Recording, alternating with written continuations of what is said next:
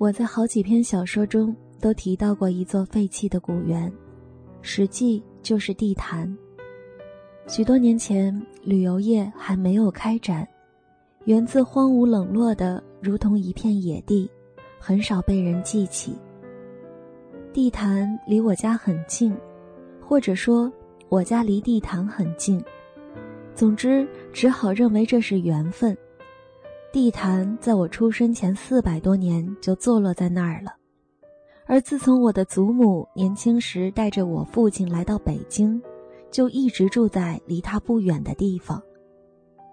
五十多年间搬过几次家，可搬来搬去总是在他周围，而且是越撤离他越近了。我常觉得这中间有着宿命的味道，仿佛这古园就是为了等我。而历尽沧桑，在那儿等待了四百多年。他等待我出生，然后又等待我活到最狂妄的年龄上，忽的残废了双腿。四百多年里，他一面剥持了古殿檐头浮夸的琉璃，淡退了门壁上炫耀的朱红，摊平了一段段高墙，又散落了玉砌雕栏。祭坛四周的老柏树遇见苍幽，到处的野草荒藤也都茂盛的自在坦荡。这时候，想必我是该来了。十五年前的一个下午，我摇着轮椅进入园中，他为一个失魂落魄的人把一切都准备好了。那时，太阳循着亘古不变的路途，正越来越大。也越红。在满园弥漫的沉静光芒中，一个人更容易看到时间，并且看到自己的身影。自从那个下午，我无意中进了这园子，就再没长久的离开过它。我一下子理解了他的意图，正如我在一篇小说中所说的，在人口密集的城市里。有这样一个宁静的去处，像是上帝的苦心安排。两条腿残废后的最初几年，我找不到工作，找不到去路，忽然间，几乎什么都找不到了。我就摇了轮椅，总是到他那儿去，警卫着那儿是可以逃避一个世界的另一个世界。我在那篇小说中写道。没处可去，我便一天到晚耗在这园子里，跟上班下班一样。别人去上班，我就摇了轮椅到这儿来。园子无人看管，上下班时间，有些抄近路的人们从园中穿过，园子里活跃一阵，过后便沉寂下来。园墙在金晃晃的空气中斜切下一溜阴凉。我把轮椅开进去，把椅背放倒，坐着或是躺着看书或者想事儿，这一杈树枝左右拍打，驱赶那些和我一样不明白为什么要来这世上的小昆虫。风儿如一朵小雾，稳稳地停在半空。蚂蚁摇头晃脑，捋着触须，猛然间想透了什么，转身疾行而去。瓢虫爬得不耐烦了，累了，祈祷一回，便支开翅膀，忽悠一下升空了。树干上留着一只残蜕，寂寞如一间空屋。露水在草叶上滚动聚集，压弯了草叶，轰然坠地，摔开万道金光。满园子都是草木竞相生长弄出的响动。稀稀碎碎，片刻不息。这都是真实的记录，源自荒芜，但并不衰败。除去几座殿堂，我无法进去；除去那座祭坛，我不能上去，而只能从各个角度张望它。地坛的每一棵树下，我都去过；差不多它的每一米草地上，都有过我的车轮印。无论是什么季节、什么天气、什么时间，我都在这园子里待过。有时候待一会儿就回家，有时候就待到满地上都亮起了月光，记不清都是在他的哪些角落里了。我一连几个小时专心致志地想关于死的事，也以同样的耐心和方式想过，我为什么要出生。这样想了好几年，最后事情终于弄明白了。一个人出生了，这就不再是一个可以辩论的问题，而只是上帝交给他的一个事实。上帝在交给我们这件事实的时候。已经顺便保证了他的结果，所以死是一件不必急于求成的事儿，死是一个必然会降临的节日。这样想过之后，我安心多了，眼前的一切不再那么可怕。比如你起早熬夜准备考试的时候，忽然想起有一个长长的假期在前面等待你，你会不会觉得轻松一点？并且庆幸，并且感激这样的安排。剩下的就是怎么活的问题了，这却不是在某一个瞬间就能完全想透的，不是一次性能够解决的事儿。怕是活多久就要想他多久了，就像是伴你终身的魔鬼或恋人。所以十五年了，我还是总得到那古园里去。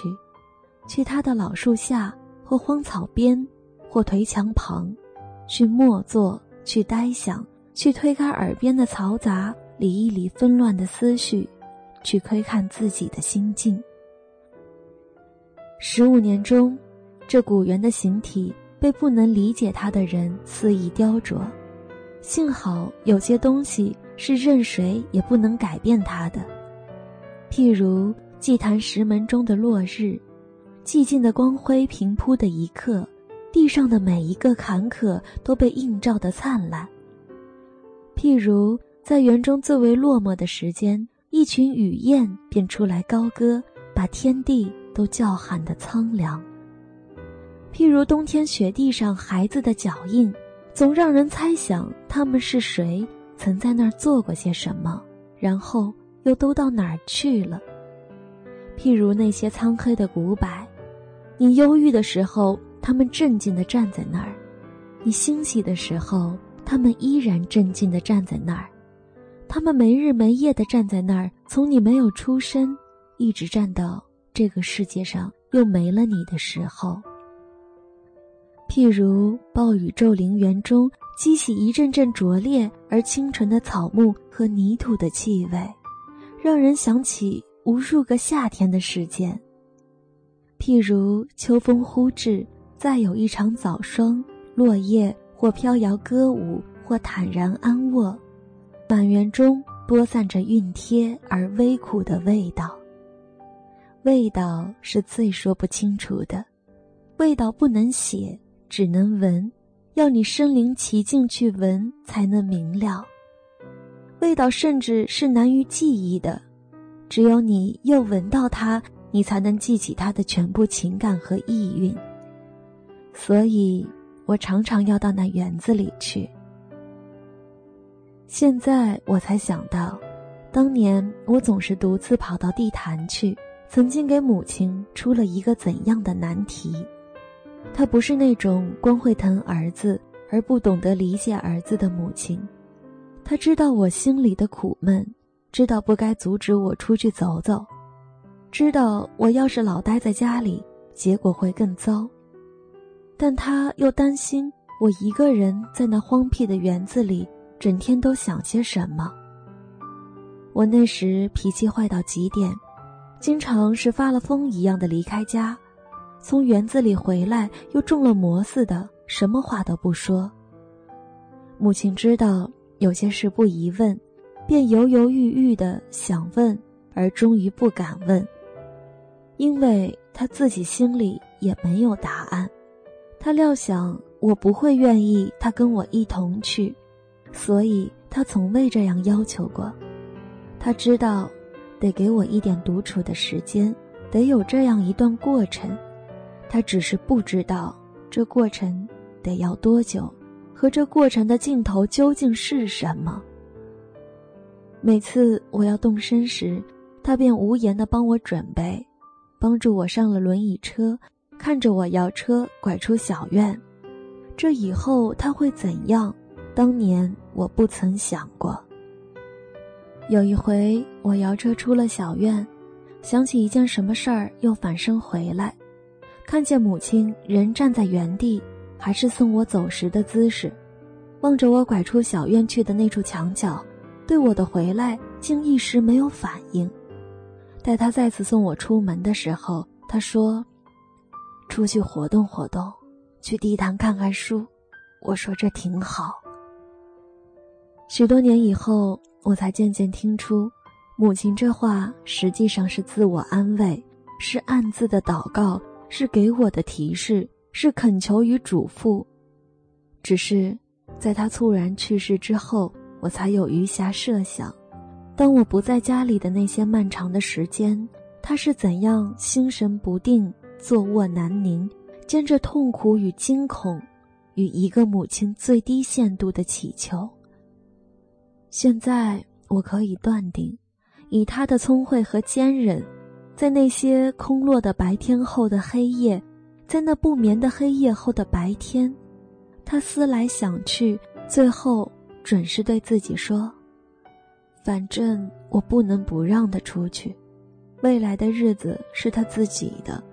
如果他真的要在那园子里出了什么事儿，这苦难也只好我来承担。”在那段日子里，那是好几年长的一段日子。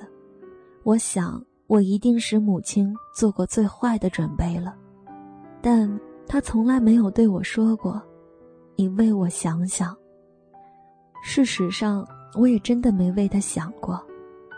那时，他的儿子还太年轻，还来不及为母亲想，他被命运击昏了头，一心以为。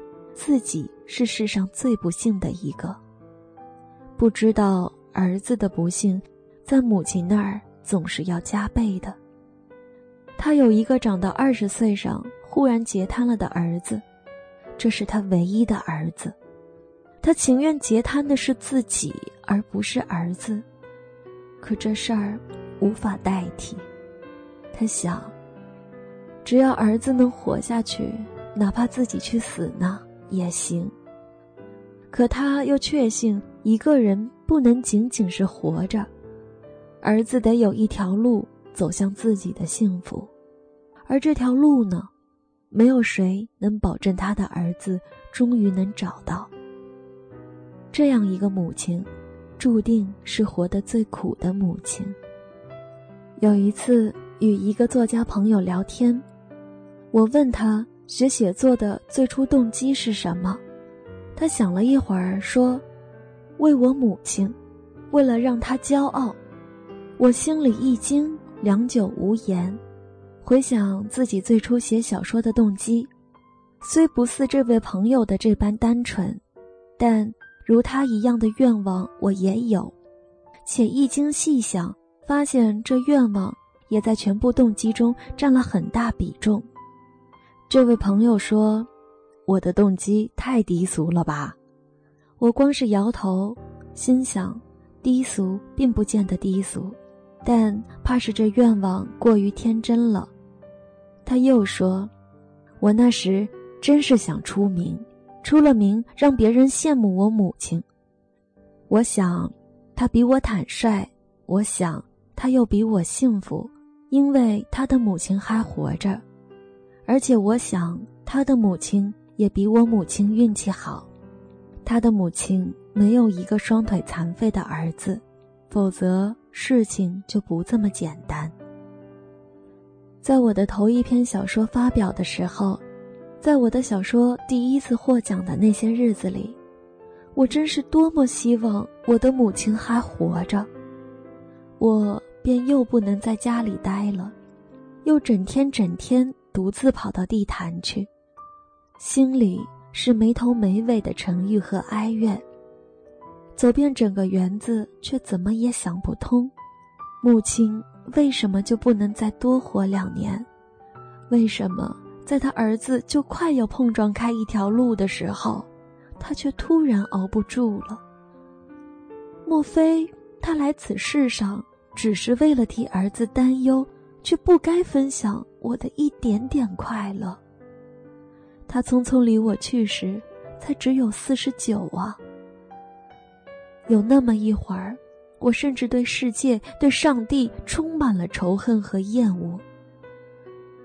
后来，我在一篇题为《合欢树》的文章中写道：“我坐在小公园安静的树林里，闭上眼睛，想：上帝为什么早早的招母亲回去呢？很久很久，迷迷糊糊的，我听见了回答：他心里太苦，上帝看他受不住，就召他回去。”我似乎得到了一点安慰，睁开眼睛，看见风正从树林里穿过。小公园指的也是地坛。只是到了这时候，纷纭的往事才在我眼前幻现的清晰，母亲的苦难与伟大才在我心中渗透的深彻。上帝的考虑，也许是对的。摇着轮椅在园中慢慢走，又是雾罩的清晨，又是艳阳高悬的白昼。我只想着一件事儿：母亲已经不在了。在老柏树旁停下，在草地上，在颓墙边停下，又是处处虫鸣的午后，又是鸟儿归巢的傍晚。我心里只默念着一句话，可是。母亲已经不在了。我把椅背放倒，躺下，似睡非睡，挨到日末，坐起来，心神恍惚，呆呆的，直坐到古祭坛上，落满黑暗，然后再渐渐浮起月光，心里才有点明白，母亲不能再来这园中找我了。曾有过好多回，我在这园子里待得太久，母亲就来找我。她来找我，又不想让我发觉，只要见我还好好的在这园子里，他就悄悄转身回去。我看见过几次他的背影，我也看见过几次他四处张望的情景。他视力不好，端着眼镜，像在寻找海上的一条船。他没看见我时，我已经看见他了；待我看见他，也看见我了，我就不去看他。过一会儿，我再抬头看他，就又看见他缓缓离去的背影。我但是无法知道有多少回他没有找到我。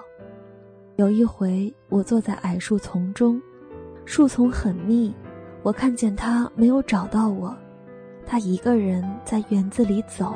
走过我的身旁，走过我经常待的一些地方，步履茫然又急迫。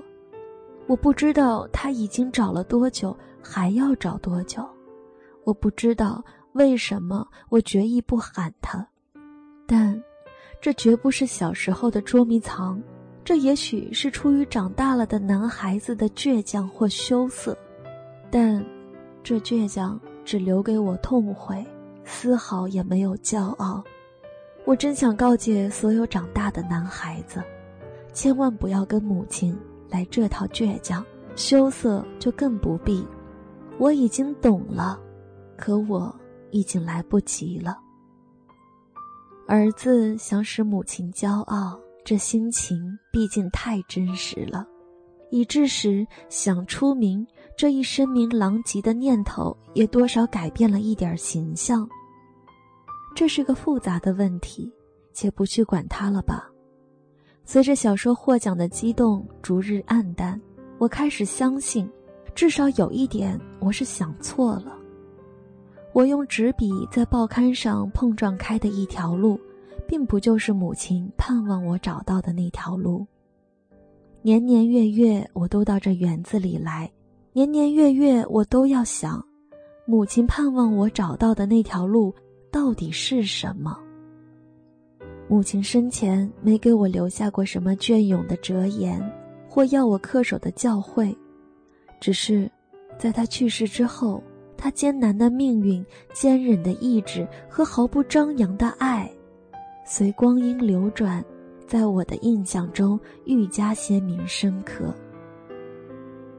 有一年，十月的风又翻动起安详的落叶，我在园中读书，听见两个散步的老人说：“没想到这园子这么大。”我放下书，想：这么大一座园子，要在其中找到他的儿子，母亲走过了多少焦灼的路。